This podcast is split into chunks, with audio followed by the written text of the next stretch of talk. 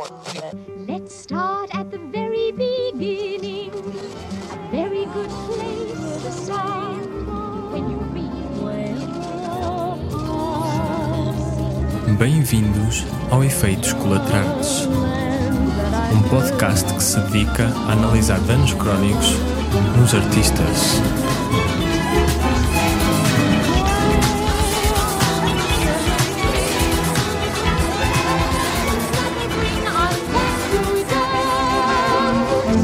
Sol, la.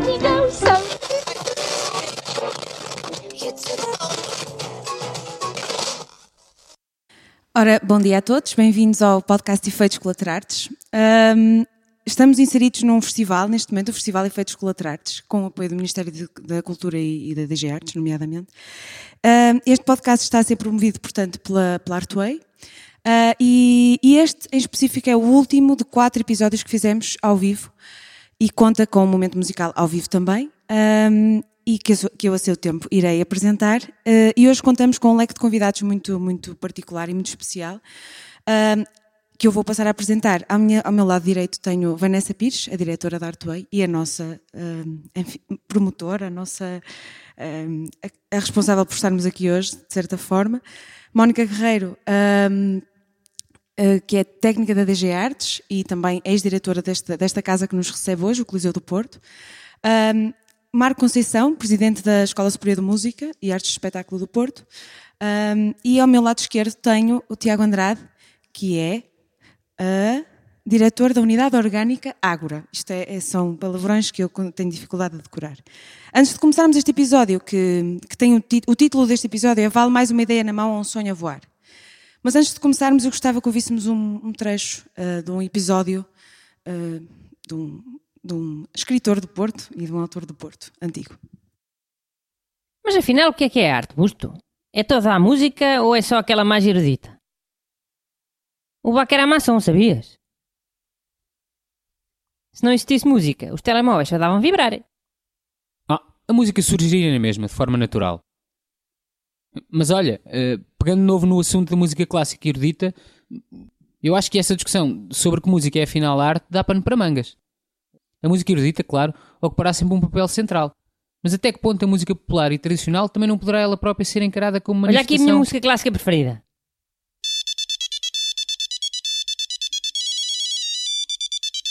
Ah, gosto muito dessa também.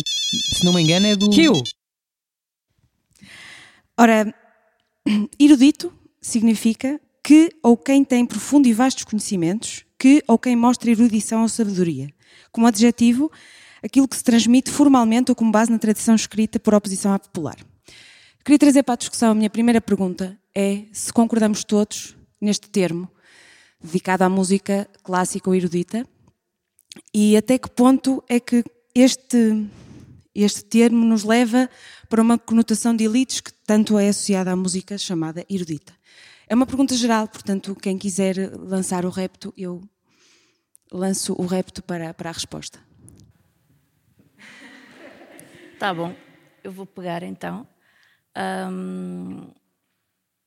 Acho que tudo deriva um bocadinho da forma de classificar a própria cultura como alta cultura, baixa cultura, portanto, é como se pertencêssemos a dois eh, mundos de alguma maneira antagónicos. E acho que tanto há erudição hum, e conhecimento e, e informação histórica na música dita séria ou clássica, como em todos os outros géneros.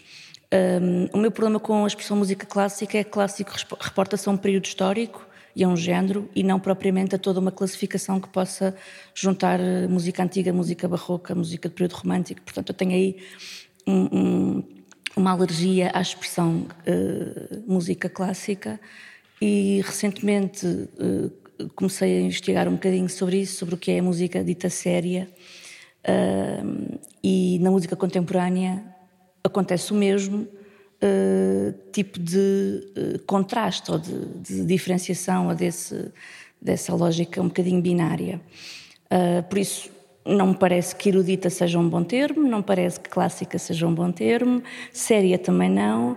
Ahm, mas fica por classificar. Espero que os meus colegas tenham propostas de nomes. Temos que sair daqui com alguma definição. Não é? Por, por contraste com a outra, é que é a chamada música ligeira ou música popular. Portanto, aí acho que a terminologia, apesar de tudo, é um bocadinho mais simples, é um bocadinho menos hum, categórica e ajuda-nos a perceber do que é que estamos a falar. Mas pronto, já está, passa a palavra.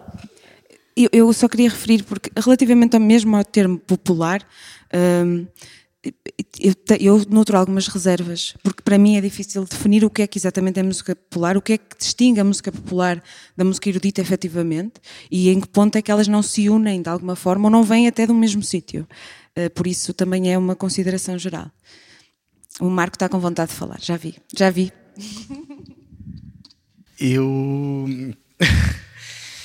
Eu gostava de acreditar que toda a música é pop na altura em que se faz, porque hum, eu tenho assim um, um imaginário que de ver multidões atrás de Mozart, não é? De encherem os.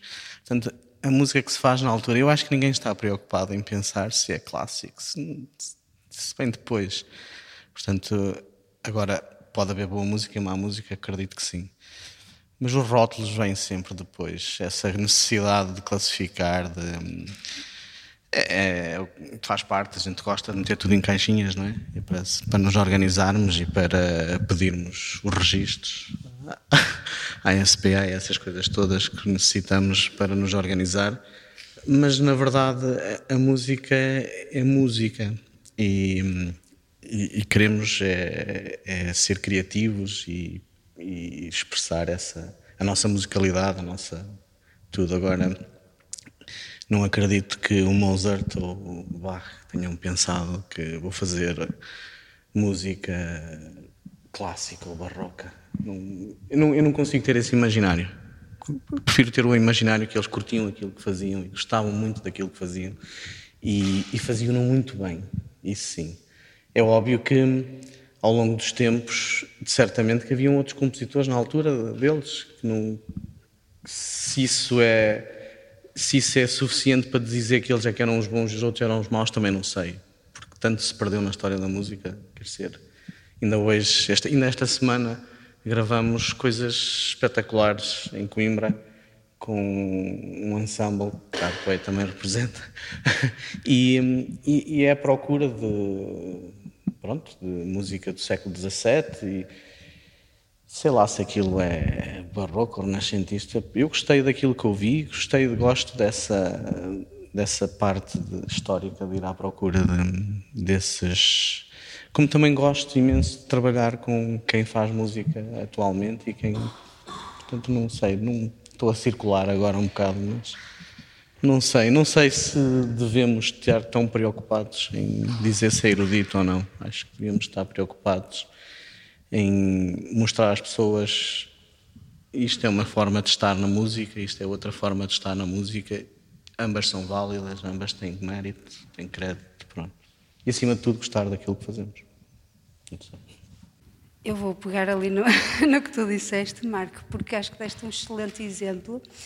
Ah, o Bando de Sorunio efetivamente faz uma, uma recuperação, uma recolha de música do século XVI e XVII, escrita no Mosteiro de Santa Cruz de Coimbra, onde, contrariamente àquilo que, que, que é o canon atual, daquilo que se, que se considera música mais solene, a música clássica tem um bocadinho essa, essa coisa, ser música mais solene, tem que ser ouvida em silêncio, não é? Ninguém pode bater palmas fora dos sítios e tal. Ah, naquela altura, e sobretudo ah, com a ideia errada hoje em dia da música feita em igreja, então essa tem que ser assim super séria, não é? Naquela altura a música era feita para, para uma festa e havia uma festa na igreja. Ah, Portanto, as pessoas iam assistir àquilo que era o que nós hoje consideramos a música erudita, ou seja, era feita de uma forma ahm, segundo com, com certas regras previamente estabelecidas e, ahm, e as pessoas iam para a festa, iam para a igreja, iam para o concerto, iam para a festa, não é? Pois claro que está altamente associado às festas religiosas, não é? Mas mesmo aí nesse âmbito, hoje em dia se perdeu essa ideia de que a música, aquilo que a maior parte das pessoas chama música clássica, pode efetivamente ser uma festa. Pode efetivamente ser eh, consumida, entre aspas, como uma música até mais ligeira, porque se nós começarmos a, a, a ir por aí dentro da, da, música clássica, então também existe música mais séria e música mais ligeira. Existe, tu falaste em Mozart, por exemplo, mesmo o próprio Mozart, mesmo os compositores também têm a sua parte de música mais séria e a parte da música mais ligeira, não é? Ou, ou se formos buscar nomes como Bach, por exemplo, que, que que foi criada uma ideia completamente errada relativamente à seriedade de Bach e tudo, aquela figura austera, e depois uh, John Elliot Gardner até escreveu um livro e, e, e, desconstruiu tudo isso. Não era, não era música séria, era música escrita para as pessoas e para as pessoas consumirem da forma como elas próprias também, ou fruírem da, da própria, da, da forma como elas próprias também se identificavam, não é? Um, Parece-me que ao longo dos tempos se perdeu um bocadinho essa relação com o público, essa relação mais uh, informal, digamos assim. Isso foi criando um formalismo na música clássica que uh, levou a que, por exemplo, ela fosse associada muito a, a, a, uma, a, um extrato social mais elevado, não é? Que era preciso uma série de condições, até conhecimentos académicos e tudo, para conseguir uh, poder aceder àquela música e e eu, pessoalmente, enquanto violoncelista, enquanto uh, produtora, também tento quebrar um bocadinho com essas com essas uh, com essa com esse gelo não é que se cria quase entre entre a quem está a fazer música e quem está a ouvir música não é? e antes de me calar dou só mais um exemplo ainda na esta terça-feira Domingo e terça-feira toquei com um grande senhor da, da, música clássica, lá está, neste caso da música antiga, uh, Fábio Biondi, um violinista fabuloso, um, e nós tocamos uma série de obras de Mozart e de uh, Brioschi, de, de, de, de contemporâneos uh, do Mozart, mas em Itália, e a certa altura, na Casa da Música, onde supostamente as pessoas até já sabem já sabem as regras, não é? Não se pode bater palmas entre andamentos, não se pode fazer barulho, não se pode não sei o quê.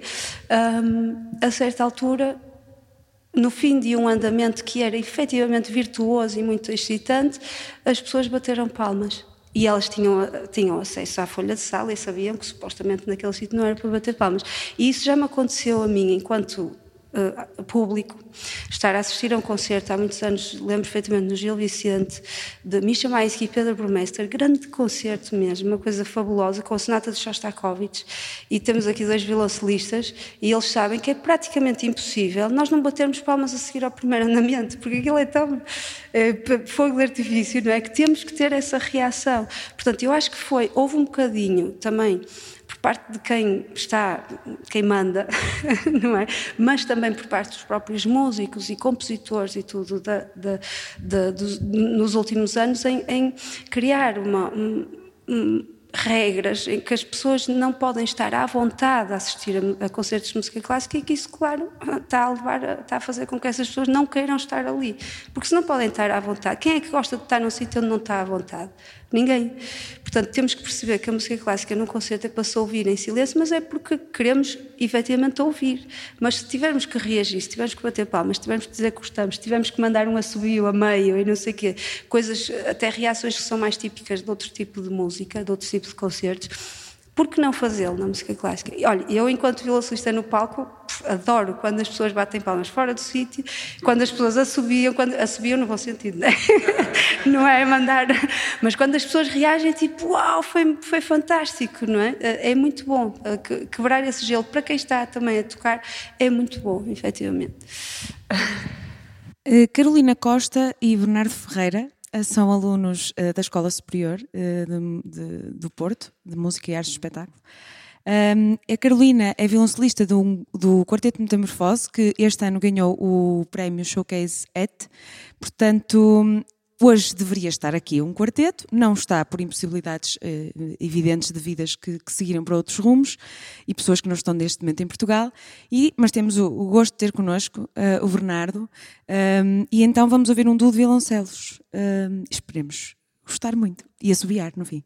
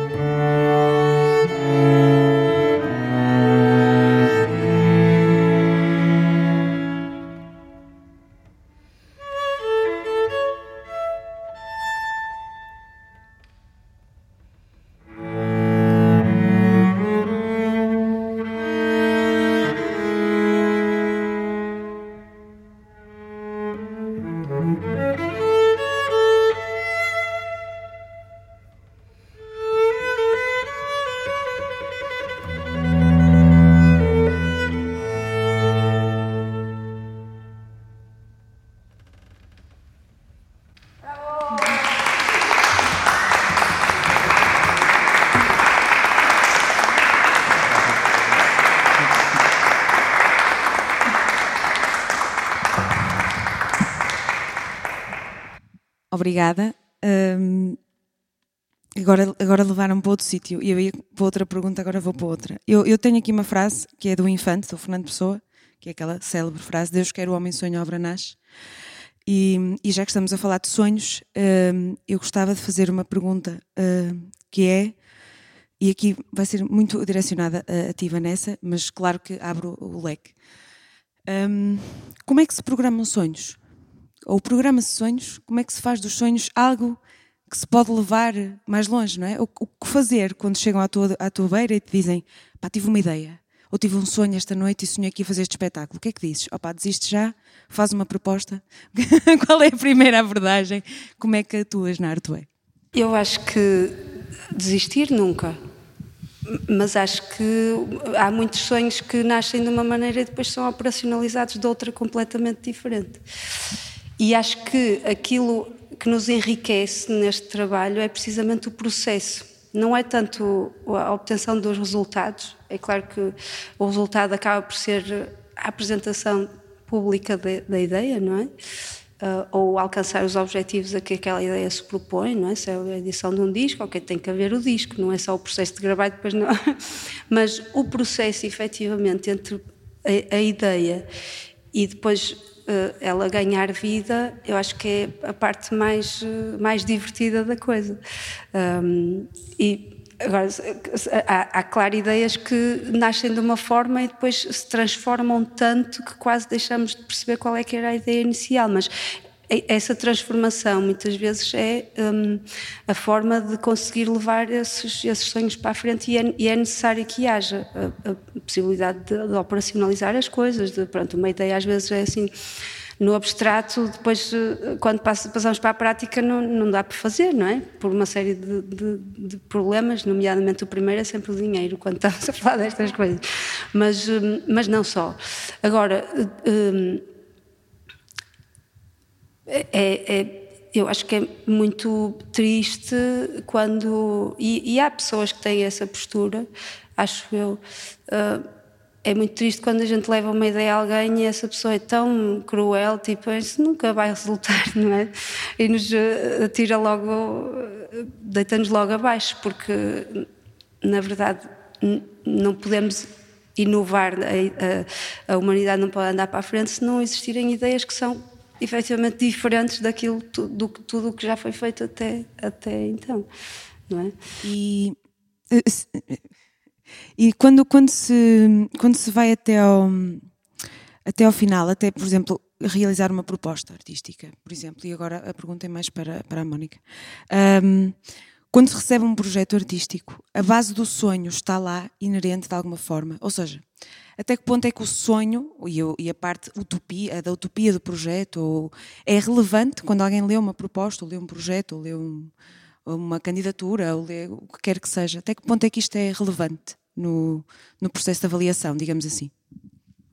Bom, se por eh, sonho ou por eh, objetivo entendermos um bocadinho uma ideia de propósito, de de haver uma coisa realmente com uma intenção e intencionalmente desenhada para um, alcançar e tocar algum tipo de sensibilidade, Eu acho que isso diferencia logo muito candidaturas, propostas, projetos umas das outras, porque hum, lemos muitas uh, chamadas notas de intenções ou, ou, memórias descritivas que de alguma maneira nos querem uh, informar sobre, sobre os propósitos, que quase são meramente tecnocráticas, ou seja, parece que é uma espécie de uh, síntese de, de, um conjunto de, de, propostas que depois vão encaixar exatamente nos objetivos ou nos eixos estratégicos e, e está desprovido de sensibilidade.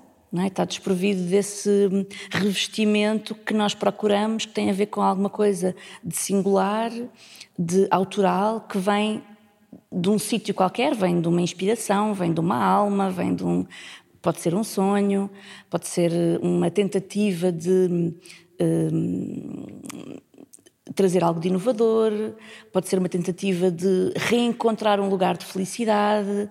Portanto, há aqui muitas uh, nuances que eu acho que na leitura, tanto quando estamos não a ouvir música, mas a ler uh, uma proposta, que se percebe muito bem quando vem de um sítio de autenticidade, de desejo e de intenção, quando há uma intenção clara de fazer daquilo um ato artístico ou quando simplesmente é uma coisa instrumental do, e usa a palavra do ponto de vista uh, mais funcional, que é uma ferramenta para alcançar um, um resultado.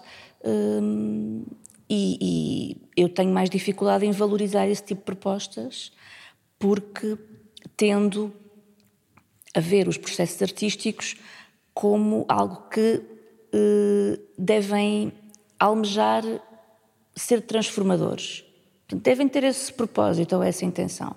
De outra forma, podem ser outras coisas, mas se calhar dificilmente serão artísticos. Um, e por isso acho que o sonho transpira quando um, um, uma proposta é apresentada de forma genuína. Acho que sim. É difícil às vezes, acho eu, escrever isso num papel e com um limite de caracteres, não é? Mas, mas sim, acho que, acho que algumas propostas genuínas ficam pelo caminho por falta de, por falta de, provavelmente de, de acompanhamento ou de, até de, de, percebermos qual é a nossa melhor maneira de comunicar. E aqui vou, vou para o ensino e vou para, para a escola superior e fazer uma pergunta diretamente ao Marco. A, fun a função do, do, do, ensino superior é, é premente nesta, nesta é? na criação destas propostas, destes projetos artísticos. É? Um, a escola superior, eh, eu estudei na ESMAI, portanto para mim é difícil diferenciar-me ou distanciar-me do processo que passei lá e, que foi, e que foi muito bom de muitas maneiras, mas uh, a escola superior tem em geral esta função de preparar os alunos não só para tocar muito bem o seu instrumento, serem exímios na sua performance, mas também para os preparar para um mundo uh, de, em que vão ter que explicar por palavras as suas propostas artísticas. E de que forma é que isto acontece, ou, ou como é que isto tem acontecido? Uh, a Nesmai, por exemplo, o poderá falar bem disso e, e até falar também sobre por exemplo, quando, quando um aluno chega à beira do professor e diz tipo, uma ideia completamente uh, descabida. O professor diz, ah, sim, vamos lá, vamos agarrar isso. Ou, como é que é este funcionamento? Um, eu, eu acho que a, que a missão das escolas um, deve ser sempre olhar para, para o futuro, um futuro que não sabemos o que é que vai ser.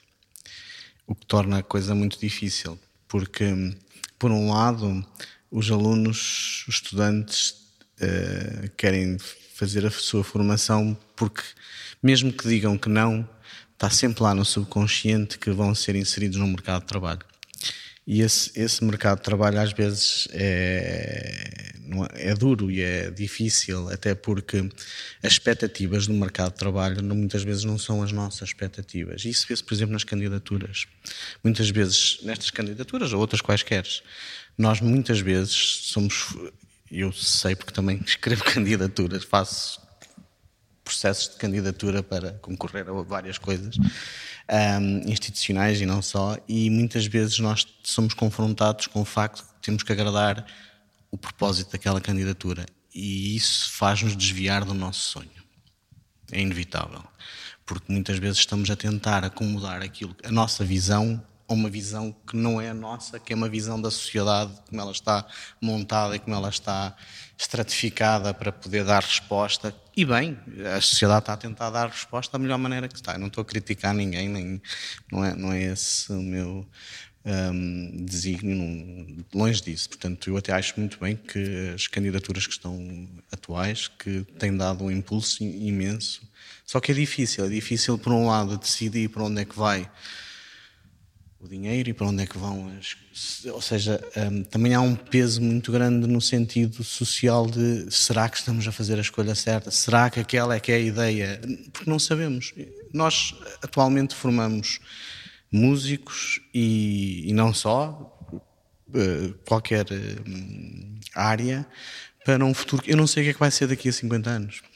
Não sei, é, não sei como é que a música vai ser daqui a 50 anos. Temos Portanto, é, é, bastante, é bastante difícil uh, gerir isso.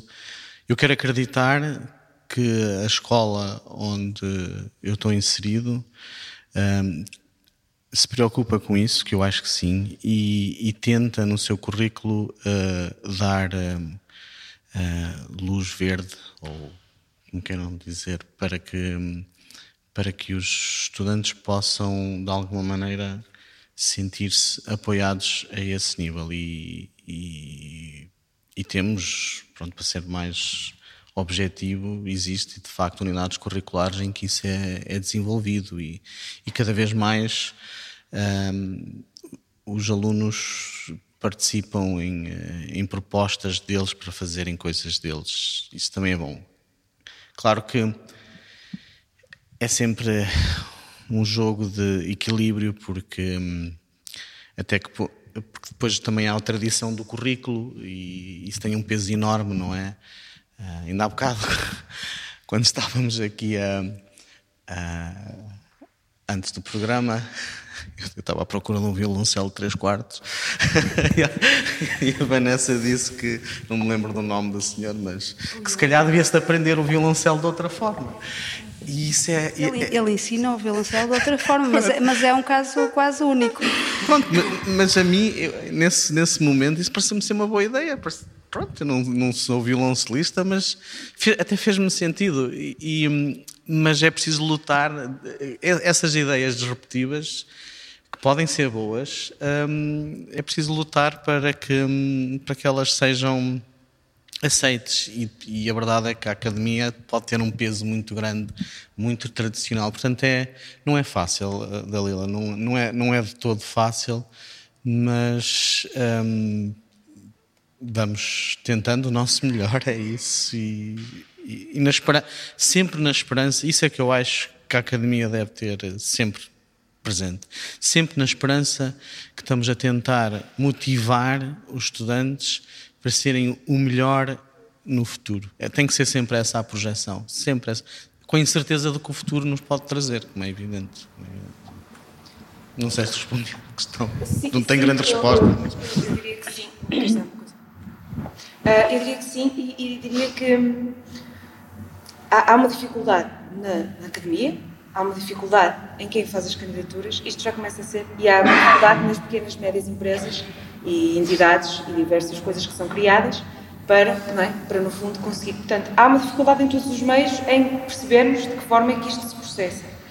Um, mas temos aqui, do lado esquerdo, e eu queria só dar a palavra para depois acabar o raciocínio, um, há um poder, não é? Que, que, recebe tudo isto, de alguma forma, e que gera tudo isso, que é, que é a autarquia, muitas vezes, ou as próprias autarquias em que nós estamos inseridos, uh, tanto que, e, e a, mais do que a autarquia, depois os, os distritos e, pronto, e as regiões depois no final. E a província. Uh, mas a nível autárquico, uh, a nível de, de gestão uh, artística, cultural, isto também não é fácil, não é? Portanto, também há dificuldades a receber estas propostas todas e estas. Sim, sim, não, não é de, de todo fácil. E aqui fazer só aqui um, um, pequeno parênteses para dizer o seguinte: eh, a unidade orgânica que eu dirijo é do entretenimento na Ágora, eh, a empresa municipal da, da Câmara Municipal para a Cultura, mas no que tem a ver com a música clássica e erudita, tirando o, as articulações que nós já temos, as parcerias que já temos, como por exemplo a Casa da Música, com a Banda Sinfónica Portuguesa, e, e que vamos trabalhando ao longo da nossa programação, nós vamos encontrando eh, outros momentos onde achamos que faz sentido nomeadamente estamos agora a chegar ao Natal, na nossa programação de Natal, normalmente criamos casamentos interessantes e que esperemos que sejam perfeitos entre aquilo que é. Uh, voltamos a este termo, que não, eu também concordo em absoluto, estive aqui a ouvi-los em, em silêncio, a tentar, e, e de facto uh, a música clássica e erudita, que é uma, a forma como nós nos, nos, nos dirigimos a ela, uh, às vezes acaba por ser demasiado redutora, não é? Porque, ou se calhar uh, o rótulo é, é que também lhe põe este peso porque é música. Para mim é música. Depois temos que, obviamente, e dizia muito bem o Marco, temos que encontrar caixinhas para, para a colocar. E isso é que cria depois este problema. Eu acho que neste tipo de música, ao longo destes anos todos, hum, nós não temos tido em sociedade, e aí vou pôr em sociedade, porque não quero pôr aqui se é as escolas, se é o poder autárquico, se é o poder político, se o que é que é. Acho que não temos tido a capacidade de lhe dar a importância e a relevância que ela tem na base fundamental da música propriamente dita. E, e dar aqui um exemplo até pessoal, se quiserem, para, para, para se calhar para, para, ilustrar isto melhor. O meu filho, quando decidiu uh, ir para a música, queria tocar bateria. E a minha mulher, que tem formação em música, uh, e a família também, disseram: não, se ele vai para a música, vai para o piano primeiro. Tem que aprender tudo o que é clássico para depois, se quiser, decidir claramente por uma coisa mais arrojada porque é a base de tudo. E eu acho que efetivamente é, é isto que nós fomos perdendo ao longo dos tempos. Porque é muito mais easy, listening, porque é muito mais power play na, na, rádio quando ligamos a rádio, porque tem mais shares, hoje em dia as redes sociais também ajudam. E portanto nós de repente fomos perdendo aqui alguma relevância. A Diana dizia muito bem há bocado, a questão até do próprio quase protocolo que existe e que distancia muitas vezes também uh, o público e os executantes. E os executantes. Eu acho que os miúdos muitas vezes também se perdem um bocado porque se fartam de, de estar sempre naquele registro e que não é um registro que lhe é o registro do dia a dia. E, portanto, eles têm mesmo que gostar. E, e, e, eu, que infelizmente nestes últimos anos passo a vida metido em concursos, não é? A observar como é que funciona, vemos tudo. Vemos miúdos que são claramente apaixonados por aquilo, vemos miúdos que são muito motivados, mais pelos pais, os pais é que são efetivamente apaixonados. E, e eu acho que a música deve ser a música a, a, todos os níveis, é como eu gostar da área que gosto e, e potenciar a área uh, uh, o melhor que posso através do, da minha paixão por ela. Voltando só à questão autárquica e para não fugir à questão, eh, a Câmara do Porto tem feito, tem, tem, tem feito dentro daquilo que, que pode uh, uh, o, o, seu, o seu trabalho neste contexto. É preciso perceber também que depois as apostas das autarquias são fundamentais. E aqui, até pegando num, num exemplo profissional passado meu, eu trabalhei durante muitos anos uh, em Guimarães. A cidade de Guimarães tinha uma aposta, por exemplo, clara também na, na música clássica. Organizava os encontros internacionais de música, uh, que, que, vieram até de um, de um projeto anterior e que depois foi reformulado que era um projeto não só de apresentação, mas também de capacitação de, de, de músicos. Investiu, por exemplo, numa orquestra residente durante um ano, uh, um ano e meio, para ser mais preciso. Como, exatamente. Reformulou agora a Academia Valentino Moreira de Sá e o Conservatório. Exato. Exatamente. E, portanto, uh, são apostas que depois, uh, lá está, o poder pode ajudar aqui a potenciar. Qual é o problema? É depois um problema de escala. É um problema de público. Nós podemos escalar o que nós quisermos e potenciar o que quisermos. Se depois não houver público, é, é aqui que vai esbarrar. Porque depois as autarquias não, não, não, não vão querer, porque depois os, o, o, quem compra música também não vai querer.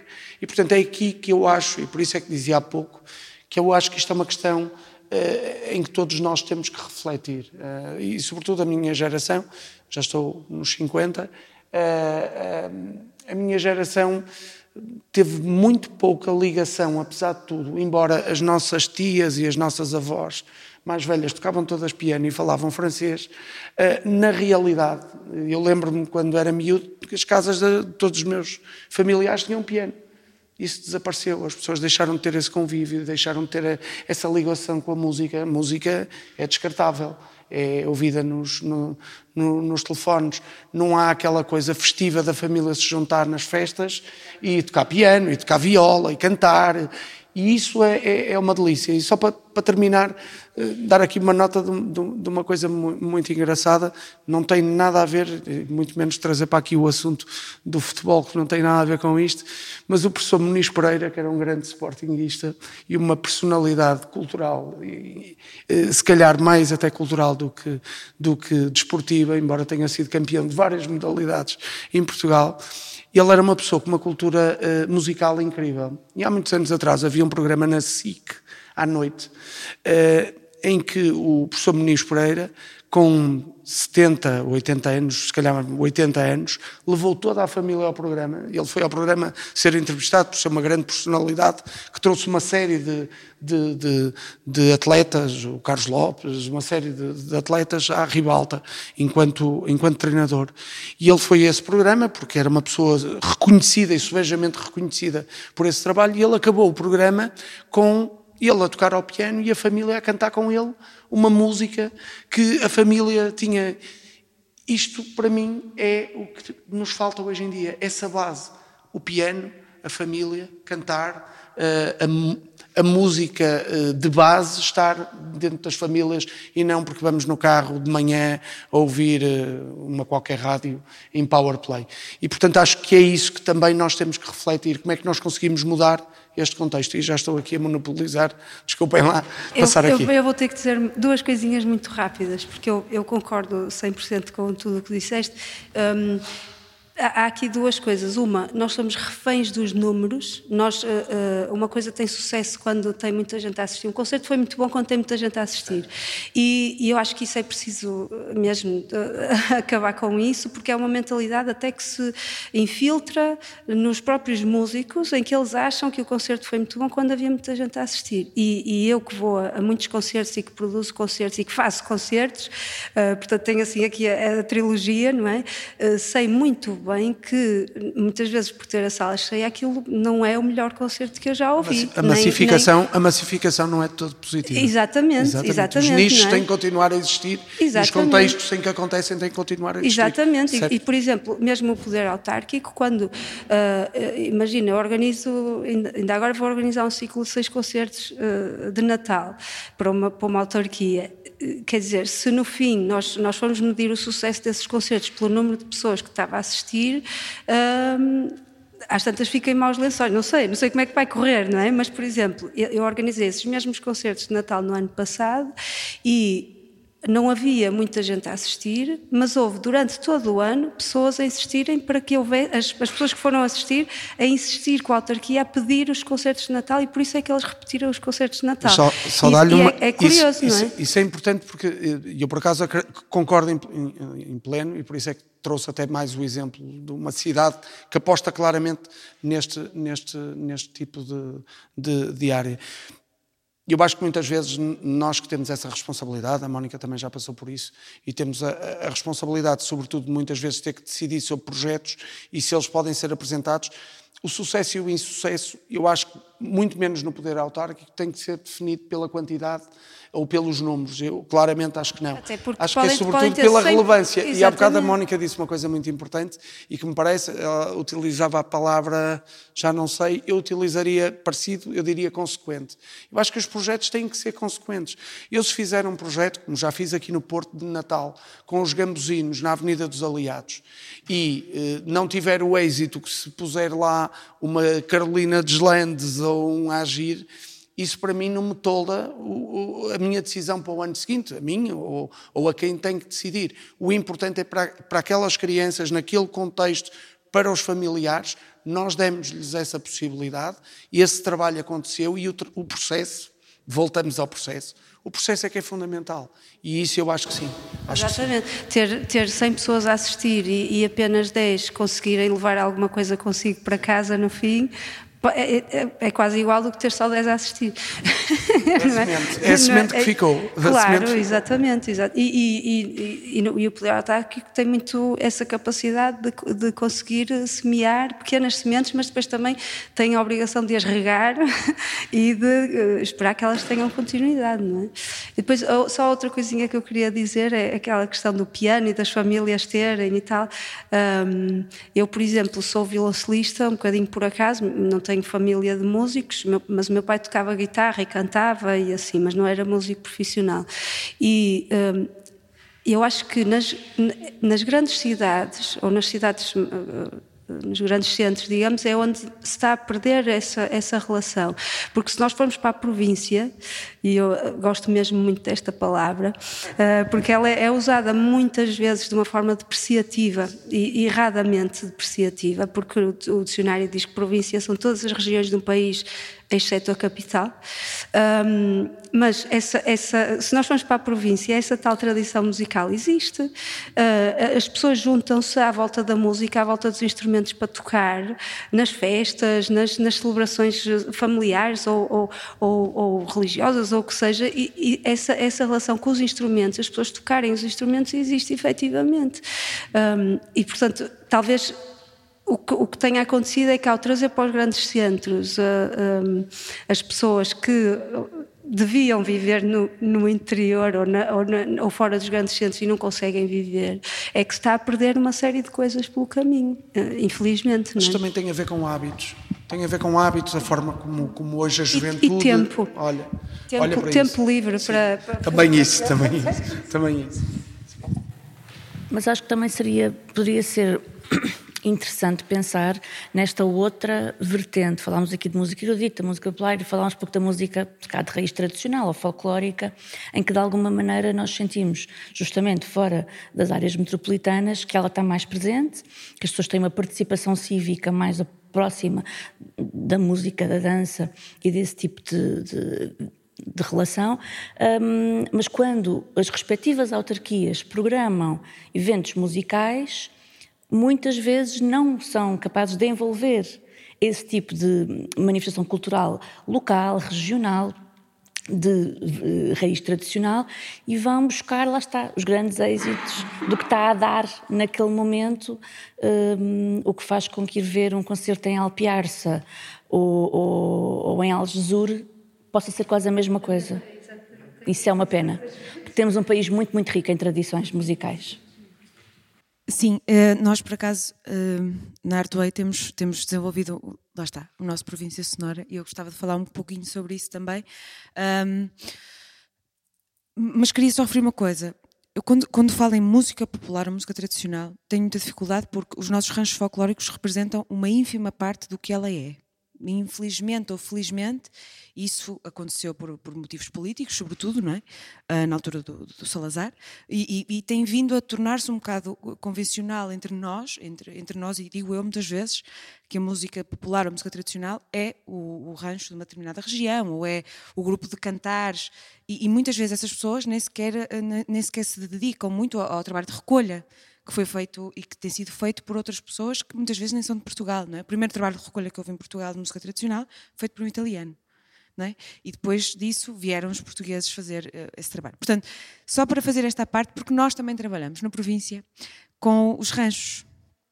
E o que nós verificamos ao trabalhar com a malta de lá, com, com, com as pessoas de lá, um, ehm, de lá, de lá de Vieira do Minho, porque uh, neste momento fazemos uh, esse, esse, trabalho em Vieira do Minho, não quer dizer que um dia não venhamos a fazer noutras, noutras autarquias, um, mas quando trabalhamos com as pessoas, o, o, que se sente é que estas pessoas só sabem, um, acham sempre que, que, que, nunca, que nunca vai ser bom, que nunca vai ser suficiente, que eles fazem, não sei o quê. Quando comparado com a, com a música. Voltando a esta discussão. Porque nós vamos para lá, nós é que sabemos, nós somos os doutores da música, não é? Nós é que Uh, mas na verdade eles estão cheios de sonhos, ideias e lá está. E voltamos ao início do, do, do, do podcast e, e, com ele se calhar vamos terminar. Uh, e esta é a reflexão que gostaria de fazer agora, que é uh, estas, estas pessoas, claro que não sabem tanto de música a nível de, de, da sua tradição, do seu, da sua complexidade, de como é que se faz, como é que se escreve, como é que se lê. Não sabem tanto como nós que vamos para lá e trabalhar com eles mas sabem efetivamente uma coisa que nós desconhecemos, que é, por exemplo, fazer música de câmara. Para nós, fazer música de câmara exige mesmo muitos ensaios, para eles também exigirá, mas é uma coisa que eles fazem desde que são crianças, não é? Eles tocam em conjunto. E eles tocam sempre juntos. Pode mas tocam sempre juntos. Nem precisam de olhar, nem precisam de respirar, não interessa. A senhora começa a cantar, eles já sabem que tem que ir atrás. Portanto, até que ponto é que nós também não temos uma aprendizagem a fazer? Um, e ao longo da temporada Artuei houve muitos projetos um, que abarcaram uh, este, este, esta comunhão com a comunidade, este contato com a comunidade. Um, e até que ponto é que, Vanessa, aprendemos também de volta? Eu, pessoalmente, no trabalho que fiz com a província e que fui observando com outros projetos dos quais eu não, não fiz parte, mas nomeadamente o Beira, que também já fizemos um podcast lá, um, fui observando que isto é, é importante, mas é importante para, para, as pessoas que vão receber, mas é super importante também para nós, é importante de volta, e é importante perceber a reflexão de o que é que ainda falta fazer, ainda falta fazer muita coisa, não é? Isso, isso, por isso é que é tão, tão bom trabalhar nesta área, porque há sempre muita coisa a fazer. Falta, sempre, falta sempre muita coisa. Eu acho que uh, tu falaste aí em vários projetos, o Festival Província Sonora, que tem o coração em Vieira do Minho, mas que depois viajou, por, uh, circulou, foi um festival itinerante, circulou por mais uh, seis, seis cidades. Leiria, Castelo Branco, São Roque do Pico, Macedo Cavaleiros e depois Zamora em Espanha, fazendo aqui esta, esta conexão transfronteiriça e Valtellina em Itália, com uma colaboração com um festival também muito parecido com o nosso. E no âmbito do, do, Festival Província Sonora e também no âmbito de um outro projeto, o Beira Laboratório Artístico, que também referiste, que é uh, que tem o seu coração na Beira Interior, ali Fundão, Covilhã, uh, pronto, e estamos ali também perto, perto de Espanha também a tentar esta união ibérica, mas o grande trabalho neste, neste primeiro ano foi um, abrir a mentalidade dos próprios músicos que fazem a chamada música clássica, em primeiro lugar. E essa, essa foi a nossa grande preocupação, foi tentar que as pessoas que participassem, os músicos que participavam nesses projetos, pudessem olhar para a sua participação de uma forma diferente daquilo a que estão habituados, nomeadamente quando estão, uh, quando trabalham com, com instituições que, que têm uma, uma formalidade estabelecida já muito difícil de quebrar, pronto. E depois nesta relação com as, com as, eh, as entidades, as organizações, as, eh, os músicos locais que, que, que, também participavam, portanto, criar estas relações para que elas, essas, esses, músicos que eh, inseridos no nosso projeto pudessem também ensinar-nos como é que eles têm esta tal, esta tal relação tão natural com a música, seja, por exemplo, dos ranchos, como referiste, ou da associação local em Vieira do Minho, um, e depois, a partir daí, vamos então criar públicos locais. No fundo, é, é tentar primeiro nós habituar-nos a fazer a coisa de uma forma ligeiramente diferente e depois uh, esperar que, que, o músico também, o, o, público também perceba que nós estamos a fazer isso para, para, para que para, para abrir as portas para que eles se possam juntar a nós. Acho que é mais por aí. Eh, eu, pronto, eh, penso que temos que terminar. Eu não sei se querem fazer alguma, alguma observação. Eu vou só deixar aqui uma consideração também uh, e que tem a ver com a educação. Uh, eu, o, o, Tiago referiu que, que, isto era feito em família um, e eu acho que isto tem que começar a ser feito mais cedo, não é? Todos achamos, todos concordamos que é de pequenino que se torce o pepino, não é? Um, portanto, há, se calhar há que repensar um bocadinho a estrutura geral do ensino da, da, música, do ensino do teatro, do ensino das artes em geral.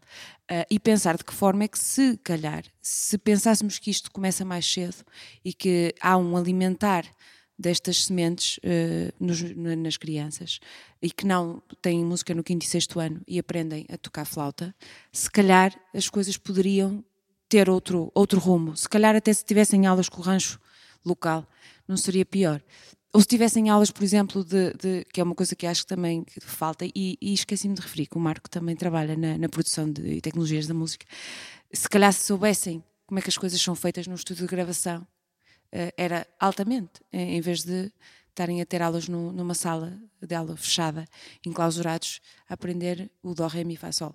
Pronto. É, se quiserem, podem reagir.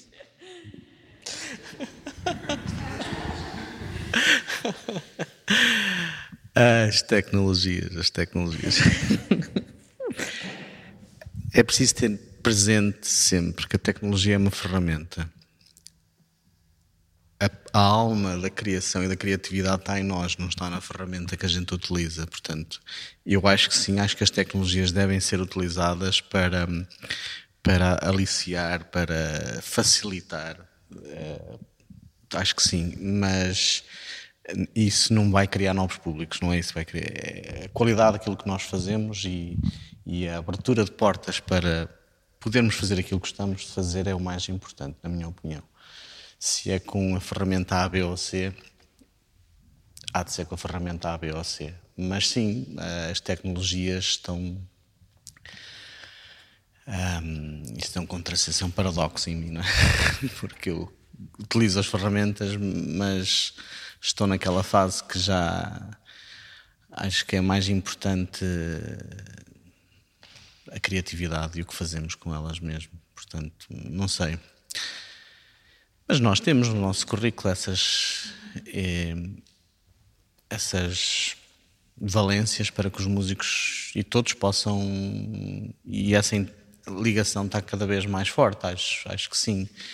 Um, a curiosidade dos músicos também para essas coisas também é porque também querem ver como é que soam bem e, e, como é que se visionam nos Instagrams desta vida. Um, portanto, é uma ferramenta poderosa, claro que sim. Um, e se calhar necessário no ensino, eu, quando eu referi era até no ensino um, secundário ou no ensino no ensino básico. Sim, sim, sim, sim, sim, há, eu, há um, fizeram um estudo no Reino Unido e perguntaram às crianças se elas gostavam de às crianças eh, entre os 10 e os 12 anos se elas gostavam de assistir a concertos de música clássica. E e, e, por acaso a porcentagem, eu não me lembro dos números, mas uh, nem me lembro, não consigo agora referir a, a, fonte de, deste, deste, deste artigo, nem deste, deste estudo, mas uh, do que me recordo era que a, a porcentagem dos, dos miúdos que responderam que sim, gostavam de concertos de música clássica foi muito alta, contrariamente às expectativas, uh, mas perguntaram-nos também o que é que eles, o que é que eles gostavam que fosse diferente nos concertos, e eles disseram que gostavam de poder estar a usar o telemóvel durante os concertos. Eu sei que isto pode ser eh, visto uh, com muitos maus olhos, não é? Eu tenho dois filhos, um com 10 e uma com 14, e eu sei o que tem que ter limão de ferro nos telemóveis, não é? Nos gadgets e não sei o quê, porque pode ser complicado. Mas acho que às vezes nos este tipo de, de, de estudos pronto, nos fazem uh, tentar mudar um bocadinho a perspectiva relativamente à utilização das tecnologias, não é? Porque, por exemplo, ainda me lembro aqui no Coliseu, aquilo que faziam não sei se continuam a fazer, que já não vem há algum tempo, mas antes dos concertos de promenade havia aqueles eh, Quiz. os quizzes, por exemplo, e eu quando vinha com os meus filhos eles adoravam aquilo. E aquilo, se nós, se nós uh, uh, perguntássemos, se fizéssemos um inquérito, não sei se já alguma vez. Através de uma aplicação de telemóvel. Exatamente, no telemóvel, antes do concerto, os miúdos podiam responder a perguntas, os miúdos e os pais, que eu também gostava de fazer aquilo, respondiam a perguntas e depois aparecia a saber se estavam certos ou se estavam... As perguntas tinham todas a ver com, com a música que iam assistir a seguir, tipo o compositor, ou, não é? Eram... Portanto, era extremamente pedagógico e tinha aquele lado de usar o gadget, ou seja, de alguma forma, a seguir os meus filhos estavam mais tranquilos a assistir ao concerto, porque tinham tido aquela oportunidade de fazer aquilo, ok, uso o telemóvel, ou seja, o telemóvel não foi demonizado, foi usado como uma ferramenta. Que uma como coisa, que para se terem uma coisa tem que se privar da outra. Exatamente. Não isso é, é, que as é coisas que... podem conviver e podem ter, e hoje em dia acho que a presença da tecnologia nas nossas vidas não vai decrescer. É inevitável. Não é? As gerações seguintes já vão ser nadas digitais e, portanto, Aliás, as gerações neste momento já são. Um, mas acho muito importante realmente o que foi dito aqui, que é uh, expor desde a mais tenra idade as crianças a todo o tipo de manifestações artísticas. Expô-las a, a concertos, expô-las aos instrumentos, terem a possibilidade de contactar e de ter esta relação, enquanto, hum, isto for uma coisa que é distante e à qual só chegam muito mais tarde na vida, se tiverem curiosidade, estamos a fomentar, estamos a falhar enquanto sistema educativo. Uh, acho que devemos realmente pugnar para que, se o contexto familiar o providenciar, excelente, mas se não, que seja a educação universal que providencie esse contacto, porque temos que ser expostos a isso desde cedo. Muito bem, e estamos a ser expulsos pelas tecnologias, eh, porque o PA está a ser testado ali na sala ao lado.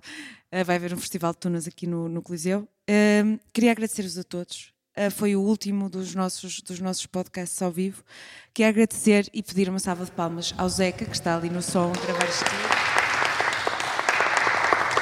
Uma salva de palmas para vocês todos. Obrigada por estarem aqui. Mais uma vez, Carolina e Bernardo.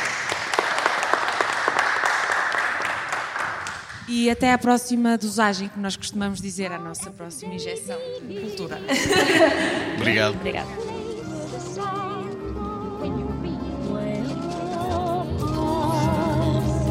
Bem-vindos ao Efeitos Colaterais, um podcast que se dedica a analisar danos crónicos nos artistas.